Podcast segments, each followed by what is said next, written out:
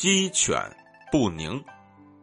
这个典故最早出自唐代柳宗元所写的《捕蛇者说》，讲的故事是，唐朝中期呢，政治极为混乱，宦官专权，再加上藩镇割据，统治者拼命的搜刮民脂民膏，挥霍享乐，穷兵黩武。永贞元年，也就是公元八零五年，柳宗元呢被贬到永州担任司马。就在他担任司马的过程中呢，柳宗元就更加深入的接触到了唐朝社会，目睹了当时民间哀鸿遍野的悲惨景象。永州呢产一种毒蛇，这种蛇的毒性非常大，凡是爬过的地方，连草木都会枯死。人如果被它咬了一口，就没有任何办法能够医治了。可是这个地方偏有不怕死的人。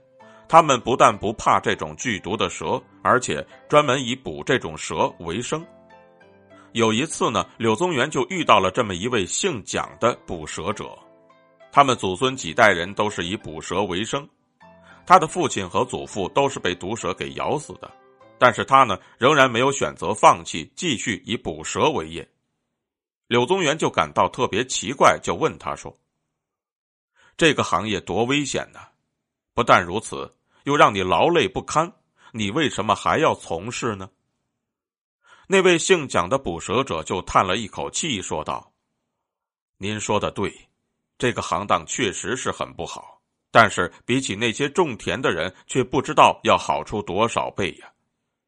您刚到这里来，有些事情您还不知道，那些以种田为业的百姓的困苦就别提了。”他们要拿出自己土地上所有产出的东西缴纳赋税，自己只能够忍饥挨饿、顶风冒雨，甚至惨死路边呢。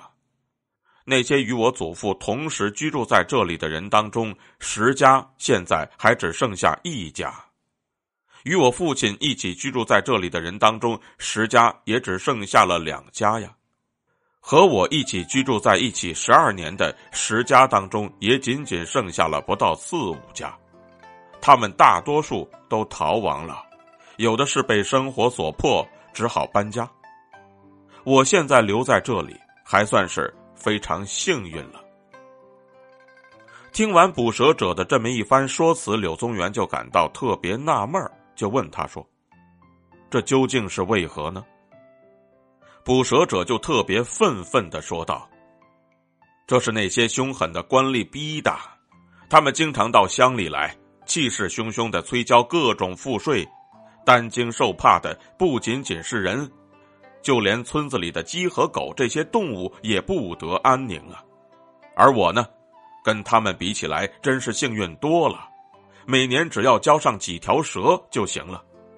就是因为这种原因。”我宁可冒着生命的危险去捕蛇，也不愿意再去种田了。柳宗元在听完之后深受震惊，便写下了《捕蛇者说》这篇散文，对当时的社会进行了无情的揭露。